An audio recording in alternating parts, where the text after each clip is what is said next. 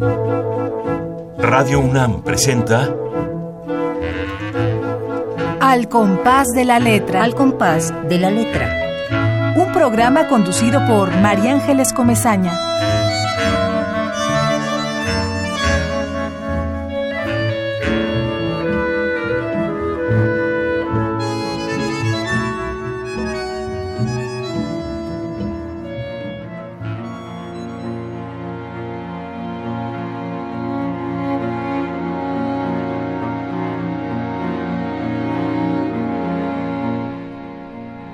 No me despiertes si tiembla.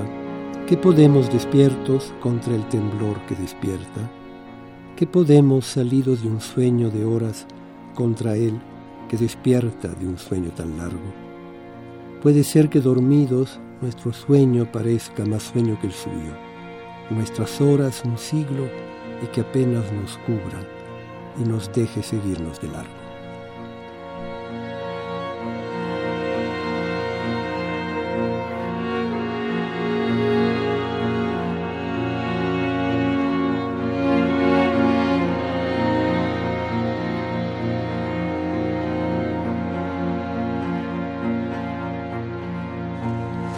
Buenas noches, queridos amigos, queridos radioescuchas.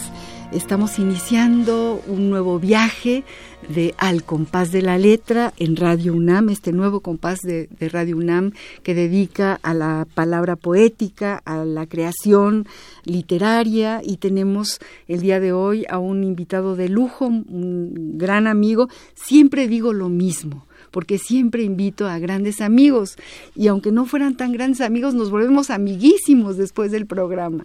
Eh, estamos con Fabio Morábito, el escritor.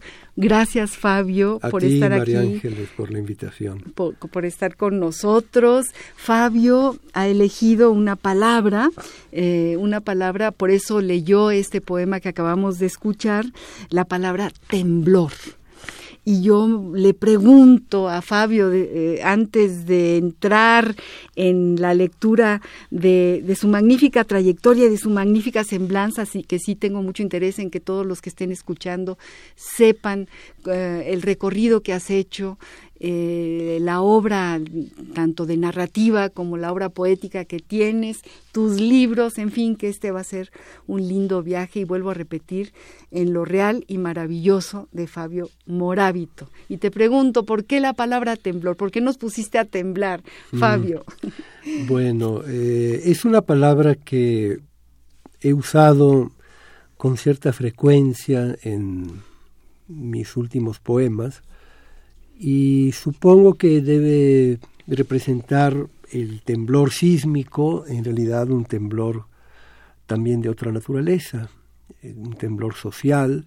Vivimos en un país que está temblando constantemente y también un temblor personal, tal vez una época en la que ciertas certezas se acabaron, eh, no surgen quizá unas nuevas, una época un poco inestable, ¿no? Y entonces he encontrado en la figura del temblor, del movimiento sísmico, un, um, símbolo, una imagen que a mí me, hace reflexionar mucho y que de algún modo puede también equipararse a la poesía misma, ¿no? Es decir, como un ejercicio que nos uh, enfrenta a la inestabilidad de, todo, ¿no? Uh -huh.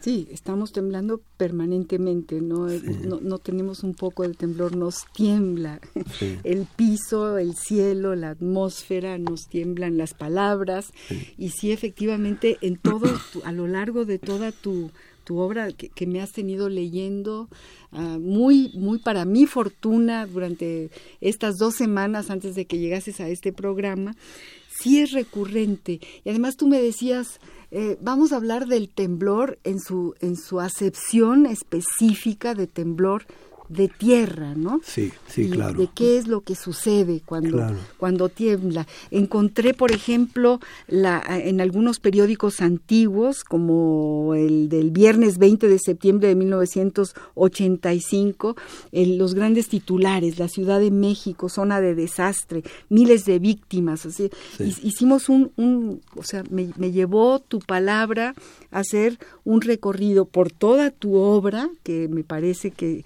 que toca toca esas aristas, no, no nada más, esas aristas reales, ¿no? De temblor de tierra y también cosas como lo que escribió, por ejemplo, José Emilio Pacheco. Nos des- yo recuerdo que eh, el 19 de septiembre de 85 de- decía una una de las de los artículos a las sie- 7.19 horas se produjo un sismo en las costas de Michoacán y Guerrero. Fue el resultado de la convergencia de la placa norteamericana y la placa de cocos, etcétera, etcétera.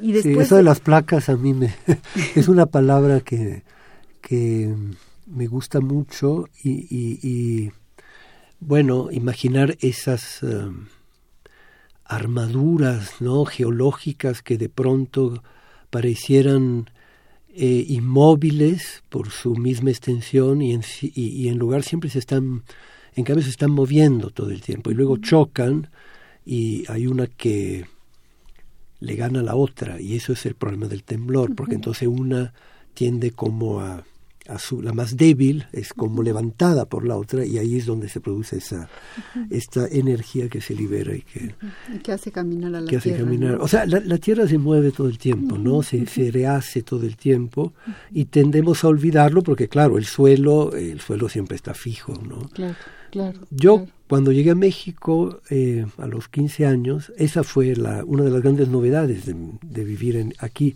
Había temblores, yo no había experimentado esa. Y, y debo decir que me gustaban. Me gustaban hasta ¿No el te daban terror? 85. ¿Terror No, no, porque yo veía a mi alrededor que no tenían mayor eh, consecuencia, que temblaban muy a menudo, entonces era como una especie de usanza mexicana eso de que temblaba la tierra. Hasta el 85 cuando, claro, yo creo que la, cultura nuestra frente al temblor cambió radicalmente frente a la tragedia que eso. Decía José Emilio en este espacio, ¿no? Creo que fue en la revista Proceso, justo de ese mes, de ese año 85, escribió esto, escribió, suelo es la tierra que sostiene, el piso que ampara, la fundación de la existencia humana. Sin él no se implantan ciudades ni, se, ni puede alzarse el poder. Los pies en la tierra, decimos, para alabar la cordura, el sentido de la realidad. Y de repente el suelo se echa a andar y no hay amparo, todo lo que era firme se viene abajo. ¿no? Eso, eso lo describe muy bien, lo describe ¿no? José Emilio, ¿no? Tal, Sí. tal y como tal y como pasó. La- tierra empieza a andar. Estamos con Fabio Morábito, poeta, ensayista, narrador, de origen egipcio además, qué maravilla poder decir que nació en, Alejandría, hijo de padres italianos, vivió parte de su infancia en Milán y también de su adolescencia, se trasladó con su familia aquí a la Ciudad de México, donde reside desde los 15 años, y vino sin saber español, que por ahí también lo dijiste en alguna de tus entrevistas. Es autor de los libros de poesía Lotes Baldíos, que tuvo el premio Carlos Pellicer en 1985, precisamente, de lunes todo el año, que también ganó el premio Aguascalientes en 91, Alguien de lava, que tiene que ver también con, Claro. con esto de los temblores, Exacto, ¿no? sí. eh, que publicó en 2002. Luego, eh, eh, este- es- esto está contenido en La Ola, que regresa, que es poesía reunida y que se publica en 2006. Como ensayista obtuvo en el año 2006 también el premio Antonín Artaud por Grieta de Fatiga. Eh, como narrador, es un Ah, libro de cuentos, sí. Perdón, ¿es un libro de cuentos Sí. para niños? No, no, Este no es precisamente no ni es- libro para niños. No, no, es para adultos. Yo te decía hace un momento que tengo muy fresca toda la literatura de este libro maravilloso que se llama Delante de un prado, una vaca. Y es un libro de poesía que además está editado por Visor de poesía, que es, es un arte objeto. Este libro no lo he podido subrayar. En realidad no, no, he, no, no me he atrevido a, a, subrayar semejante belleza, pero bueno, por ahí me están anunciando que vamos a una sección, una sección eh, que, que, tú me decías, bueno, ¿para qué vamos a saber la definición de las palabras? Pero allá los productores la propusieron en chiquito. Vamos a ver qué dice la ruta de la palabra temblor de acuerdo a los diccionarios. La ruta de la palabra.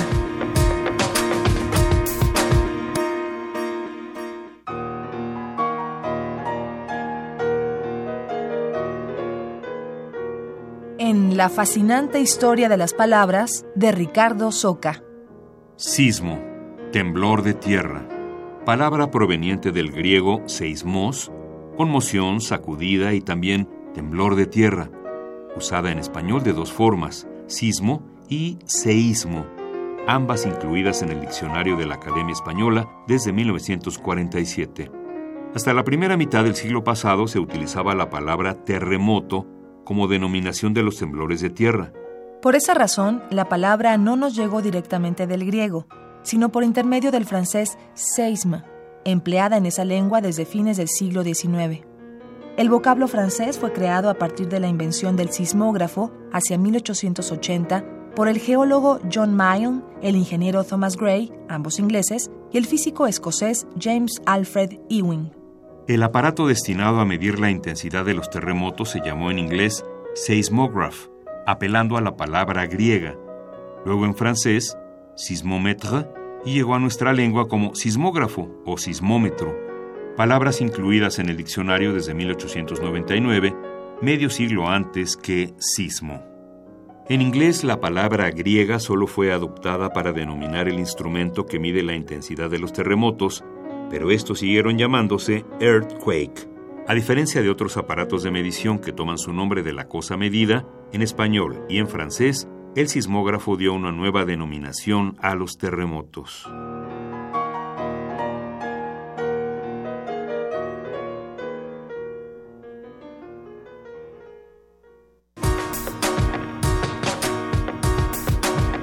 La ruta de la palabra.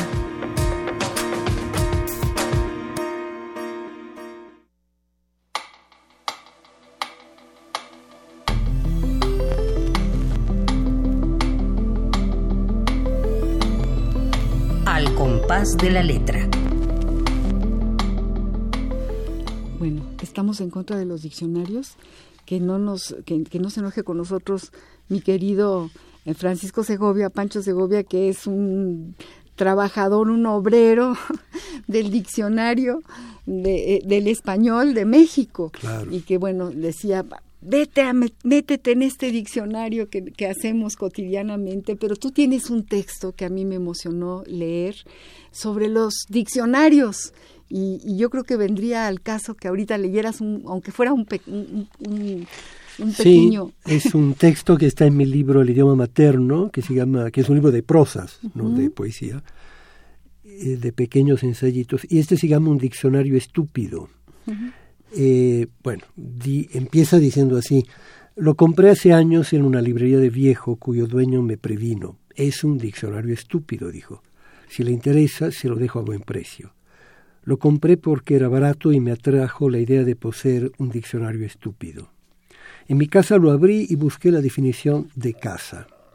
Construcción regular, por lo general con techo y ventanas, de distintos materiales y formas, que defiende al ser humano de la intemperie y los peligros exteriores.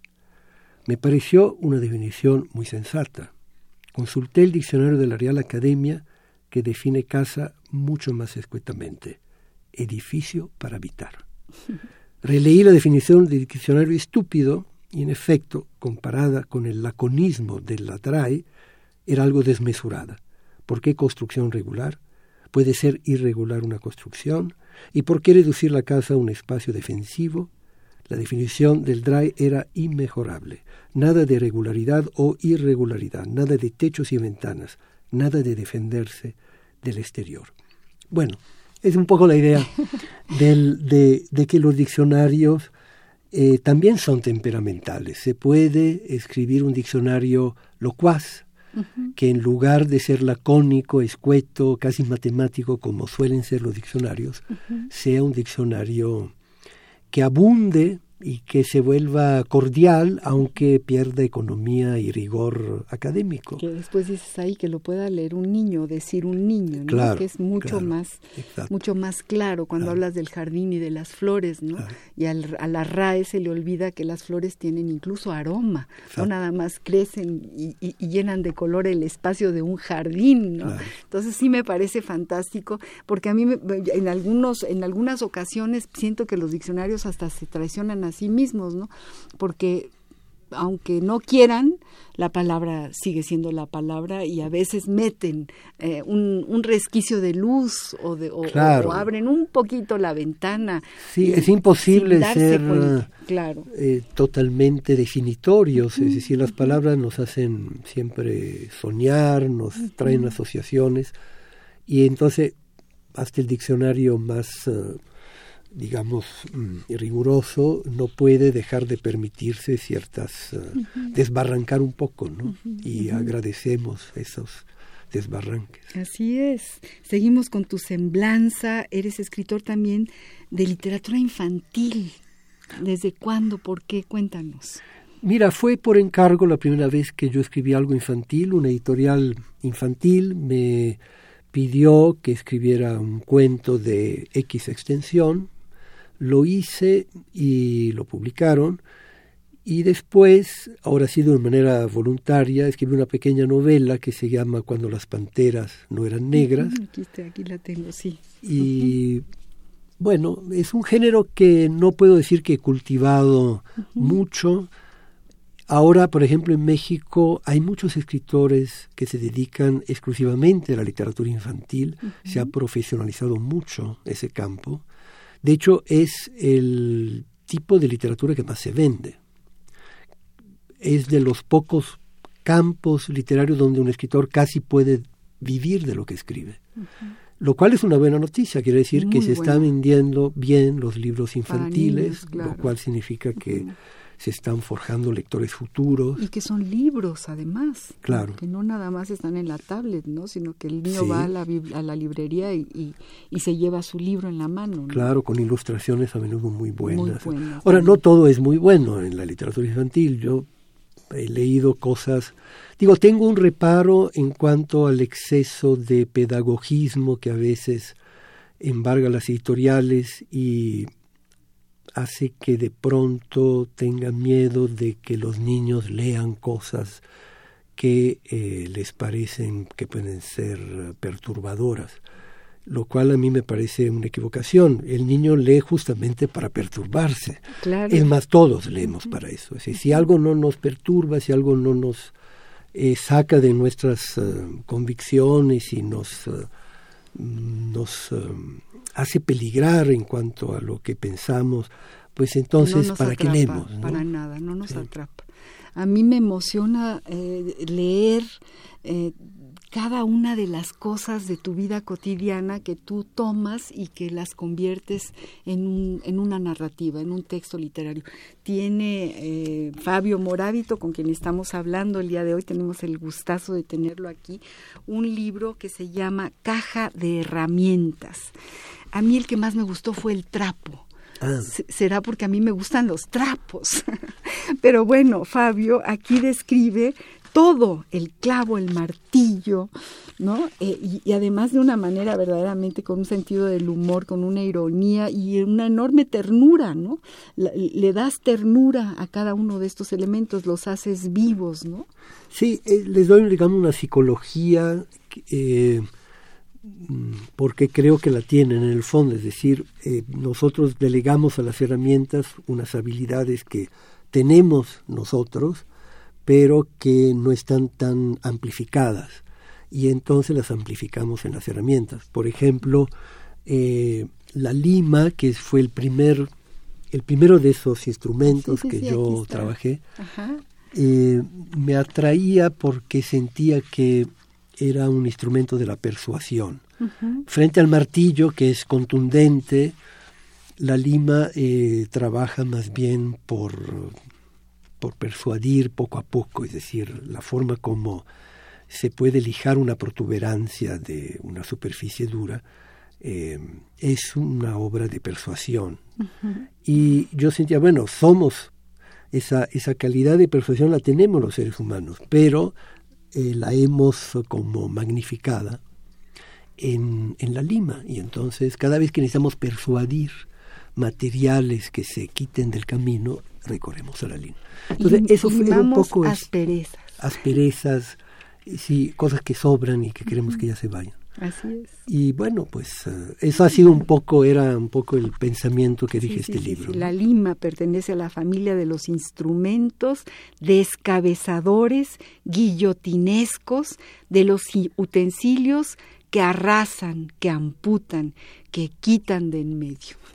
Así empieza, para que todo el que esté escuchando este programa se vaya a las librerías de la Ciudad de México y compre caja de herramientas de Fabio Morábito, que hoy nos acompaña, que estamos llenos de su imaginación, de su pensamiento y de esta obra magnífica que nos puede tener absolutamente embebidos durante tardes y tardes sin, sin tener ninguna gana de, terminar cada uno de los, de los libros. Léenos otro poema sobre el temblor.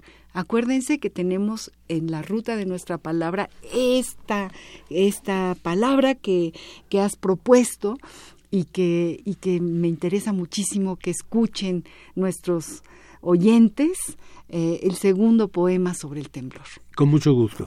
No tiene título, como muchos de mis poemas no tienen título. Así es. Y este dice así, lo que se mueve cuando tiembla, la lámpara del techo, la puerta sobre sus ejes, el lápiz sobre la mesa.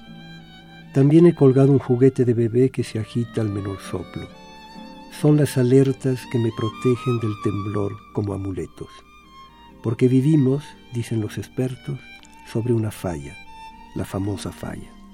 Las placas tectónicas se frotan allá abajo y una ruptura es inminente. Y eso, ¿cómo afecta nuestro estilo? ¿Lo hace más áspero o más fluido? ¿Es la escritura el sismógrafo más fino? ¿Ayuda a la metáfora este suelo? ¿Somos poetas solo por pisar en falso? La poesía es una falla del lenguaje de la que sale un magma ardiente que están tratando de decir las placas. Solo el peligro del temblor redime estas palabras. Solo porque una falla existe en nuestras vidas se aguanta a quien escribe.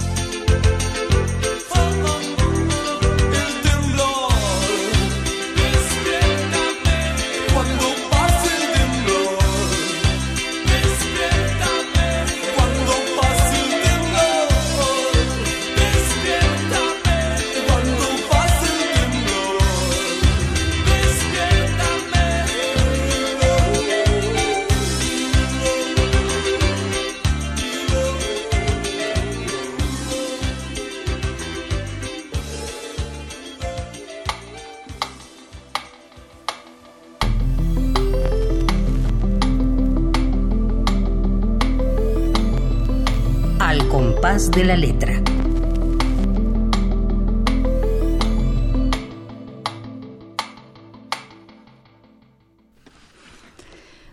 Estamos aquí con nuestro invitado de honor, Fabio Morábito, hablando sobre la palabra temblor.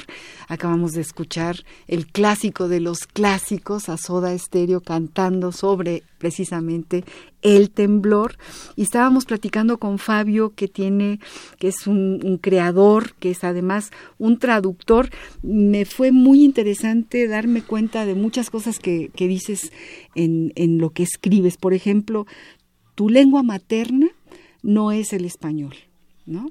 Sin embargo, cuando tú escribiste en italiano, eh, resulta que sentiste que esa no era la lengua propia de tu obra creativa. Eso me pareció interesante. Y, todos los planteamientos en relación a, a que eres un traductor de otros idiomas, que traicionas el texto originario para acercarte a ese texto. Cuéntanos de eso, explica. Eso me parece espléndido, porque efectivamente creo que una atmósfera no puede traducirse literalmente, ni un sentimiento, ¿no? Ni sobre todo el ritmo de un poema. Sí, sí, hay, hay, es una vieja discusión que siempre rodea el tema de la traducción. Eh, aquellos que aspiran a una traducción casi literal y aquellos otros que rehuyen de eso porque piensan, y yo me incluyo en esta segunda tribu, digamos, que eh, hay que traicionar, hay que traicionar para poder ser más leales al texto que se traduce.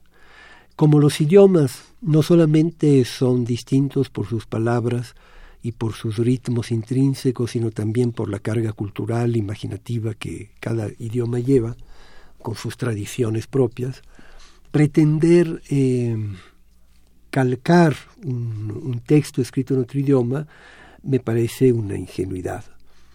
Y por lo tanto hay que aprender a, a traicionar y es, algo que yo siempre les he dicho a mis alumnos de traducción, yo doy un curso desde hace muchos años de traducción literaria en la UNAM, aprendan a traicionar, es decir, no teman, no teman traicionar. Claro, todo eso dentro de ciertos límites, obviamente una traducción debe ser fiel. Lo que pasa es que la palabra fiel es una palabra, es un concepto muy amplio que, según yo, admite también la traición. La traición. Claro. Claro que sí, claro que sí. Y bueno, es una discusión muy, muy, vieja pues sí, pero que nunca va a terminar. El que lee un poema traducido literalmente se pierde todo el paisaje del poema. Sí, se pierde. Y en cambio, esta traducción, esta traición, esta, que por cierto tienes ahí un cuento precioso sobre, sobre un niño cuando tú ibas en la primaria, ¿no? Que, también que se llama eh, traductore, traductore, ¿no? Ese es un,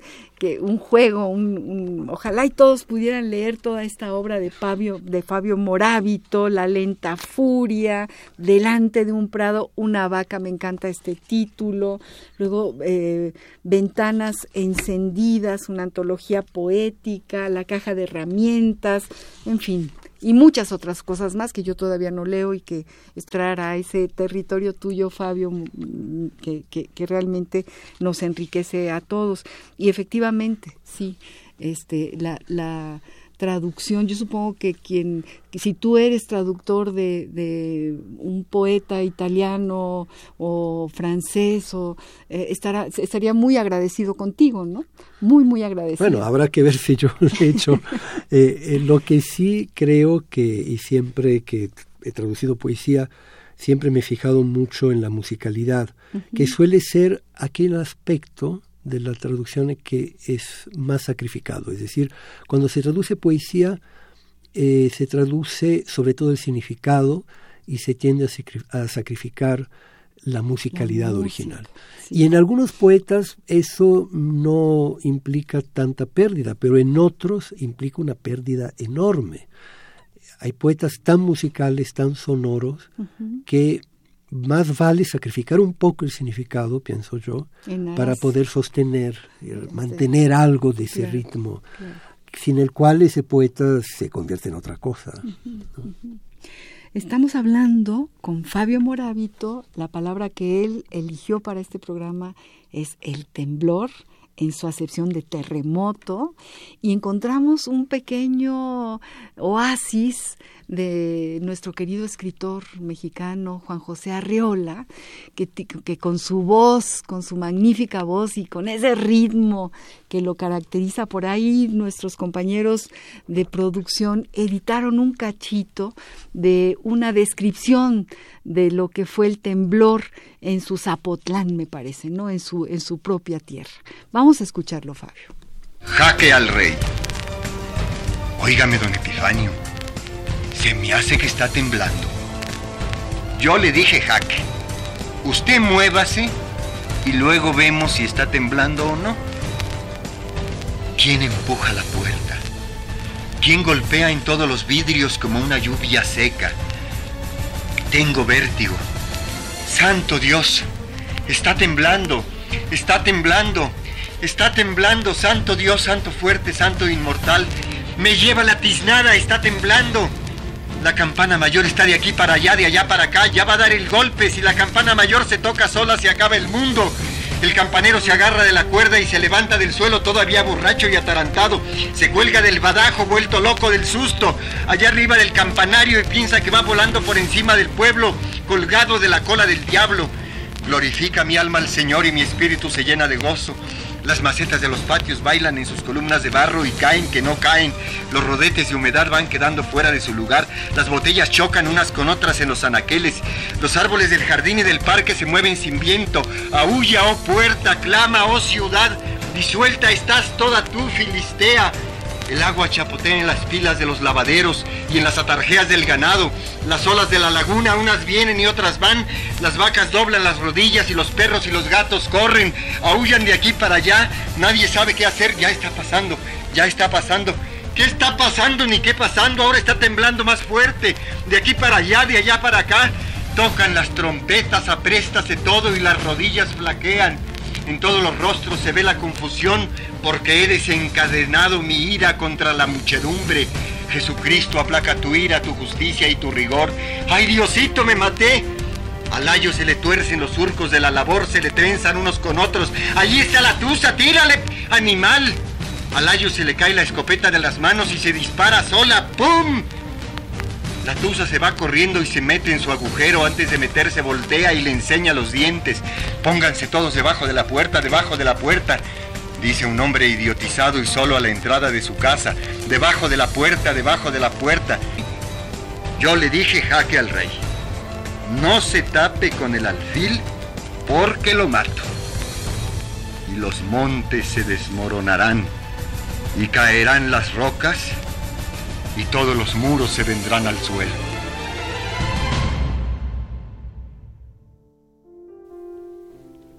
¿Qué tal?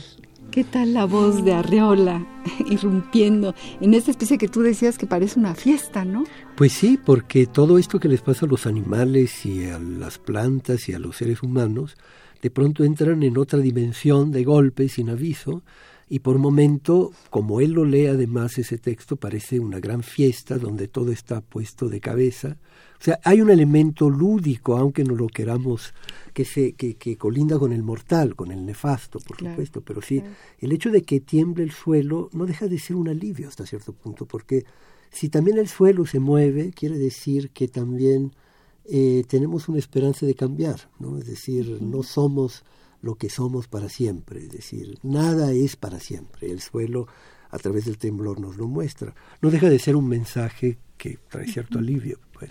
Sí, ¿verdad? Claro que tú decías que te gustaban los temblores cuando llegaste a México, que tú no conocías lo que era que, la tierra temblara, ¿no? Y que sí, efectivamente. Me faltaba conocer el terremoto. o sea, conocía los temblores, pero el terremoto, tal cual como fue el de 85 eso, eso cambió. Esa es otra dimensión. Es otra cosa. Pero le dio otra dimensión a la historia de México, porque incluso eh, tembló realmente el tejido social de tal manera que es otro México después del temblor al, temblor anterior. Ahí comenzaron a pasar muchas cosas extraordinarias. Léenos otro poema, Fabio Morábito. Estamos con Fabio Morábito. Tengo que repetirlo muchas veces para aquellos que acaban de prender el radio y además por el gusto de, de tenerlo aquí de invitado. Léenos, Fabio. Bueno, este se llama Mis dientes, eh, no tiene que ver directamente con el temblor, pero en un sentido sí, porque perder los dientes no deja de ser un pequeño terremoto, ¿no? Personal. Un mal cuidado a lo largo de los años ha afectado el hueso que los sostiene. Tres piezas se perdieron y otras cuatro están en grave peligro. A mis cincuenta y pico, en buena forma física, tengo los dientes de un anciano. Cada mes reviso con mi dedo cada diente y tiemblo del terror de hallar uno que baile. Si aún creyera en Dios, le pediría que me conserve mi dentadura como está, ni un diente más, ni un diente menos. Pero ¿por qué por unos dientes molestar a Dios? Más bien habría que prepararse para cosas hartos peores que su caída prematura. Desde hace tiempo, al fin y al cabo, he renunciado a masticar en plenitud, a reírme a todo lo ancho y besar a lo salvaje. Todavía estoy presentable. El deterioro está allí, pero llevado dignamente, y sin embargo la pérdida de hueso me ha golpeado. Sin duda por ser algo irreversible. Se sabe, los injertos de hueso no sirven. El hueso no es tan tonto como se creía. El hueso no lo engañan con más hueso. No se incrementa como un capital. La provisión de hueso es dada de una vez por todas, la provisión de vida igual. Que cada quien cuide la suya como pueda y que al parejo de los dientes se caiga Dios, el peor injerto. ¿Qué tal? Pobre Dios. Ahora tengo que hacer una aclaración. Aquí lo escribí cuando tenía cincuenta y pico, ya tengo sesenta y dos. Es un poema muy viejo. joven, eres muy joven. Eh, Vino aquí Antonio del Toro, Tony, nuestro querido poeta, amigo tuyo y mío, y yo dije, se me salió decir, es que estoy con un poeta muy joven. Y entonces Tony dijo, yo tengo 68 años, ¿cuál joven, María Ángeles? ¿Qué cosa estás diciendo? Y es que yo siento que todos estos poemas eh, son atemporales, es decir, el poeta puede tener los años que sean, pero la juventud, eh, el- el- el- la intención, la fortaleza, ahí queda, ¿no? Ahí O al está. revés, hay poetas jóvenes, jóvenes de edad, que son precozmente viejos y no que sean malos, al contrario, son, tienen ese don de, de tener una sabiduría en un cuerpo muy joven, ¿no? Y eso es también muy de, de loar. Mm, Pues sí, pero la sabiduría no es de viejos tampoco, ¿no? La No, sabiduría, claro, la sí. sabiduría es la Sí, sí. sabiduría y se puede utilizar y se puede plasmar en un poema muy joven, ¿no? En un poema muy fresco, en un poema vivo y, la, que, que está latiendo, ¿no? Eh, decías una cosa en una de las entrevistas que te hicieron, decía, Fabio Morábito afirma que el mundo de la velocidad no pone en entredicho a la poesía, ni siquiera a los libros en algún otro programa hablábamos de la velocidad, hablábamos de, del mundo de la velocidad, pero tú aquí planteas algo que creo que es muy, muy interesante y que, y que nos hace pensar. Dices, la poesía no es sinónimo de lentitud, como muchos creen, es el atajo lingüístico por excelencia. Por eso los poemas suelen ser breves, un acelerador de partículas que permite saltar sobre muchas cosas e ir directo al grano. Según tú, Fabio, el poeta es un velocista. Eso me, me encantó. Es la primera vez que yo escucho esto sobre el poeta, ¿no? El poeta como un velocista. Sí, tienes razón. Sí, es decir, bueno, lo que yo quería decir era justamente que la poesía permite hacer unos saltos eh, increíbles. Dentro de un poema saltamos muchas veces, parece que nos vamos por un camino argumentativo o lógico y lo dejamos y inmediatamente pasamos a otra cosa que puede aparentemente no tener nada que ver, pero que en el fondo profundiza o transforma aquello que dijimos.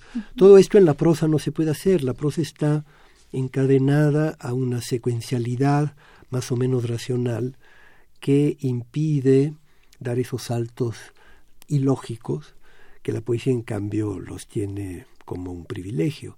Ahora, en la narrativa también contemporánea yo siento que se ha dado este proceso de gradual eh, de, imprimir una, una, mayor velocidad. ¿no? Si comparamos la literatura contemporánea, la narrativa contemporánea con, no sé, el siglo XIX, Dostoyevsky, por ejemplo, eh, advertimos eso inmediatamente en los diálogos, en las descripciones, eh, la narrativa contemporánea es mucho más económica, eh, da por sobreentendidos muchas cosas, apela mucho más a la complicidad con el lector, es mucho menos didáctica, mucho menos explicativa.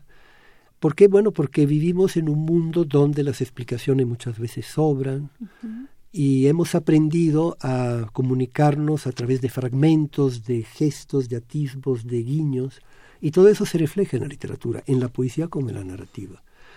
De manera que hemos sí impreso una velocidad distinta a todo, y de algún modo eso refleja la velocidad de nuestras vidas cotidianas. Yo te decía hace un rato que leyendo, yendo de salto en salto de tu narrativa a tu poesía, me daba la impresión de que no hay una enorme diferencia porque tú también resuelves con, con mucha maestría ¿no? y con, con, mucho, con todo tu talento eh, la historia de un pequeño cuento y es casi casi un poema yo no me daba cuenta la y en tus poemas eh, se resuelven historias también. Son poemas que cuentan una historia. Sí hay, esta relación hay esta relación no y creo que tiene que ver con lo que acabas de decir que tú también eres este tipo de, escritor de narrador.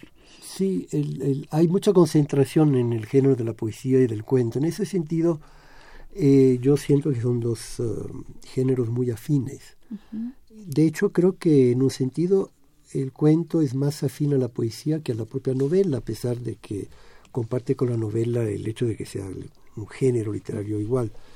Eh, por eso, por eso mismo, es decir, el cuento es eh, rápido, tiene que decir las cosas esenciales, no puede perderse en digresiones, como si la novela puede y debe hacer, y la el poema igual, ¿no? El poema al grano. Al grano, ¿no? Muy bien. Tenemos un aliado en este programa, un aliado muy querido que es Juan Bonilla, eh, que dirige una editorial, Bonilla, Artigas, Editores, y es nuestro aliado porque a todos nuestros radioescuchas les regala libros, bueno, no a todos, pero casi siempre manda dos o tres libros para aquel que llame por teléfono y que venga a recogerlos el día de mañana aquí a Radio Educación. Tenemos un libro de Humberto Guerra que se llama Narración, Experiencia y Sujeto, Estrategias Textuales en siete autobiografías mexicanas. Y tenemos también para regalar un libro que se llama Avatares Editoriales de un Género, tres décadas de la novela de la Revolución Mexicana. Este libro, eh, eh, su autor es Danae Torres de la Rosa. Eh, son los dos libros que regala Bonilla, Juan Luis Bonilla, quien saludamos desde aquí, espero que nos esté escuchando. La librería Bonilla es una librería preciosa, los invito a todos a que, a que vayan a esta librería que está situada en Miguel Ángel de Quevedo, ahorita este, les digo el número, por ahí tenía yo el número, pero ya lo perdí. Al rato les digo en qué número está, perdón, perdón, este Juan Luis, pero ahí en Miguel Ángel de Quevedo, muy cerquita de un centro comercial enorme, ahí está la librería en una esquina, Bonilla Editores, que tiene títulos espléndidos. Los teléfonos en cabina para quienes quieran estos libros son el 5523 7682, 5523 5412 y debo dar el crédito a un gran músico, un joven estupendo que se llama Andrés Giles Padilla y que le llaman el Chili, que es compositor, es guitarrista y a quien tuve el gusto de ver este último fin de semana y él fue el que me, me fue diciendo qué música podría ser pertinente para Fabio Morábito, para el temblor, para lo que estamos eh, platicando y, desarrollando en este programa. Y hablando de, Andrés, de Andy, del Chili, ahí les va una canción de Rock Drigo, ¿sí? Y bueno, ¿qué, qué, qué me dicen de Radio UNAM? que, que, ah, que vengan a Radio Humana a recoger, perdón, ven aquí con, con mis amigos de enfrente, sí, tienen ustedes que venir a Radio UNAM a recoger estos libros. Todo el mundo sabe dónde está Radio UNAM, en Adolfo Prieto, 133. 33. Sabe más Fabio Morales. Yo sé llegar, pero no me acuerdo del número. Adolfo Prieto, 133. Vamos pues a música, esta música recomendada por Chili y que además la canta Rodrigo, que se fue en el temblor del 85.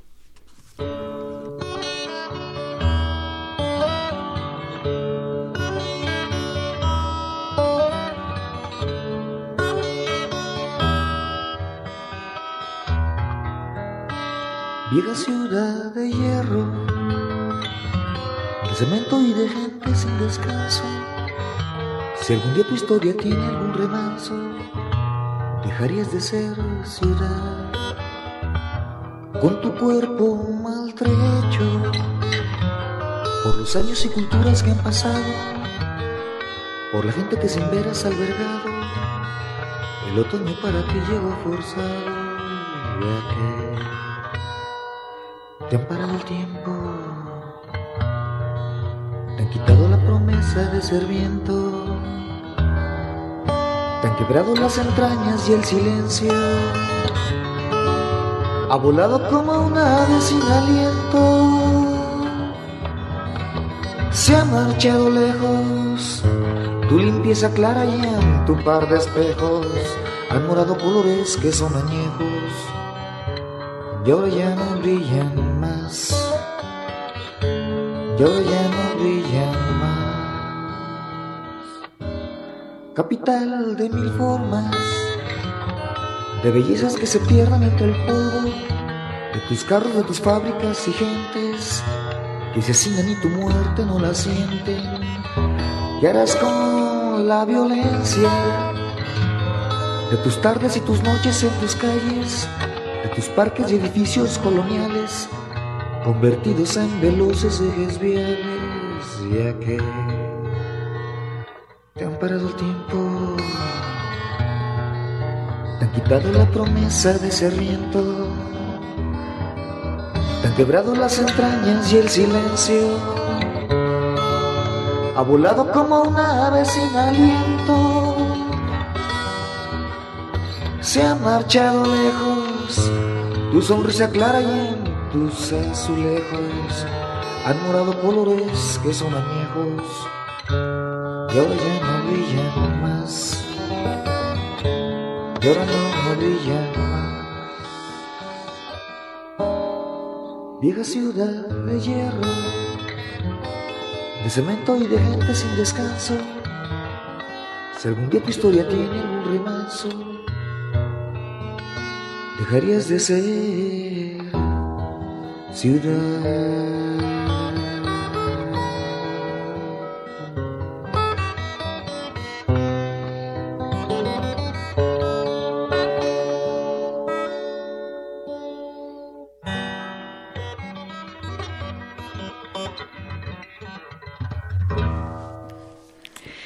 Estamos con Fabio Morábito. Nuestra ruta de la palabra es el temblor.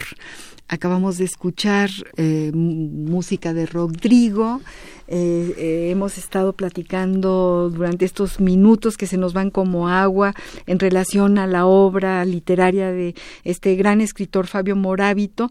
En alguna ocasión eh, nos dijiste en, otra entrevista, ¿no? Yo mm, busqué cosas tuyas que me fueron encantando. Hablabas de los robos, ¿no? De cuando eras joven, muy niño, muy niño, y te ibas al cine y les robabas a tus papás un poquito de unos cuantos dineros para justo los necesarios para comprar el, el, boleto del cine, ¿no? Y luego tú vas haciendo un símil en, en, relación a que cuando uno escribe le roba, le roba al bolsillo de, de, de las palabras, ¿no? O de, la literatura, o cuéntanos. Bueno, es una imaginación mía, a lo mejor no, no todos los escritores estarían de acuerdo, pero creo que un escritor de algún modo es un ladrón, un ladrón de experiencias, un ladrón de, de otras, de otras experiencias. Es decir, un escritor eh, tiene que saber encarnar en muchos destinos diferentes. Y, por lo tanto, robar de aquí a allá para construir sus historias, sus poemas, y no deja de ser una, una actividad hasta cierto punto furtiva, eh, clandestina la de escribir, ¿no? Primero porque no sirve de gran cosa, porque no suele producir ni generar eh, ingresos o, bienes muy tangibles. Entonces es una actividad siempre oscura y un poco incomprensible. Y de ahí esta relación entre el escritor y, el que roba, ¿no? Léenos un, a lo mejor un, último poema de este programa porque tienes que regresar. Sí, este es un poema, bueno, que no tiene que ver con los temblores. Eh, está pensando en mi mujer y habla de un anillo que falta y que nunca hubo. Ah, sí, yo leí sí. Entre tú y yo jamás ha habido un círculo, aunque sea tenue, de plata o de oro, una mínima presión en uno de tus dedos que le recuerde a tu circulación que existo. Hay quienes no conciben que dos se quieran sin un anillo de por medio. Confían que no perdura amor si no lo alumbra un aro. Los tuyos, con sus historias turbias, me intimidan. ¿Dónde cabría mi anillo en una mano tan completa? ¿Qué añadiría su brillo a tanto imperio? La mía entre tus sortijas sería una intrusa. Y si alguien cree que apenas nos queremos, al ver que nada mío amordaza tus subidas, que falte el lazo que declare nuestro vínculo, la argolla que sujeta el barco, y que nuestras manos siguen vírgenes, casi ajenas, mostrémosle en vez de anillo las heridas que desde hace tanto nos hicimos, las cicatrices que no brillan porque su resplandor es de otra índole. ¡Ay, qué poema de amor! ¡Qué poema de la libertad que es necesaria, ¿no? Para el amor. Casi nos estamos yendo ahí, ya todo el mundo me está levantando la mano, ya nos vamos. Qué rápido se pasó este programa. Muy rápido. Qué placer estar con Fabio Morábito, le, escucharlo leer su poesía, hablar sobre la literatura. Eh, quiero decirles eh, que estoy muy conmovida y, muy agradecida porque estés tú aquí, Fabio. Y bueno, este rápidamente para que no se me regañen aquellos que están de aquel lado, quiero decirles que ya que pueden pasar a recoger los libros el día de mañana a horas hábiles en servicios culturales de Radio UNAM, por favor, Adolfo Prieto 133, Colonia del Valle, cerca del Metrobús Amores. No tenemos aquí eh, los que lo ganaron, son estos de aquí. Eh, Juan Ozaret, Roselín Isabel, Huesca Moro fueron los ganadores de estos dos libros. Muchas gracias a nuestro querido Agustín Mulia, eh, que fue nuestro controlador técnico, a Miguel Ángel de Jesús Rentería por la asistencia de producción, a Baltasar Domínguez, que es nuestro productor, gracias a Radio UNAM por dar posibilidad a este espacio y sobre todo muchísimas gracias a ti, Fabio, por, haber compartido estos minutos, esta hora, que esperamos que, que vuelvas y que sigamos hablando sobre eh, esta, esta maravilla que es poder sentarse y escribir a las 5 de la mañana que sé que te levantas y que eres un centinela, que vigilas el sueño de los que todavía estamos dormidos y que ahí en ese momento vas escribiendo tus cuentos, tu, tu poesía, vas plasmando tu imaginación y tu pensamiento. Gracias, a ti, María, fue, fue un placer de Gracias a todos por escucharnos. Hasta el próximo jueves. Vendrá la gran escritora Beatriz Novaro y su palabra, la ruta de su palabra, será la orfandad huérfanos.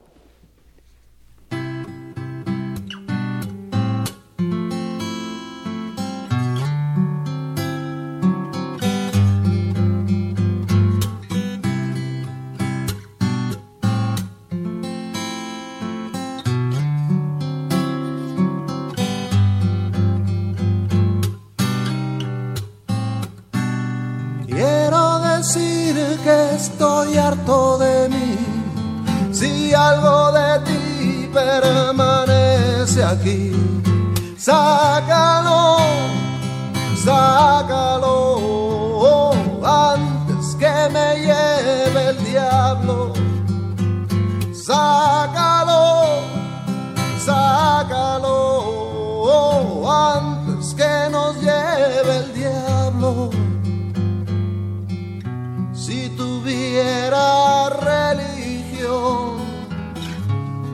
pondría a analizar si tuviera ideología. Pondríame a rezar.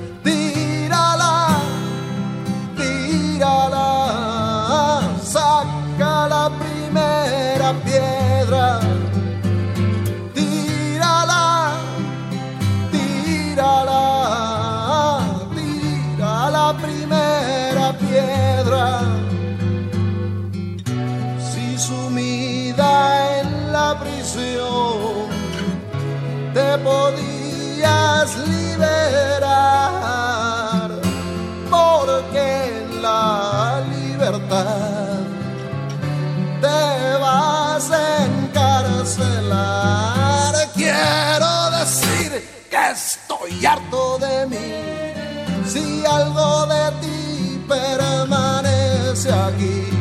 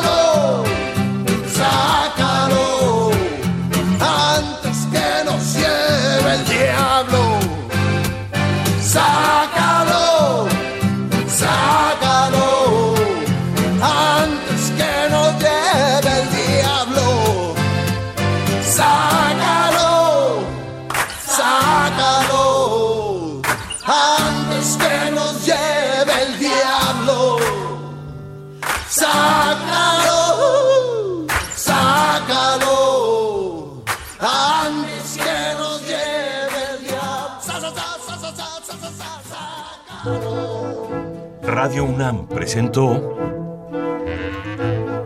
Al compás de la letra. Al compás de la letra. Un programa conducido por María Ángeles Comezaña.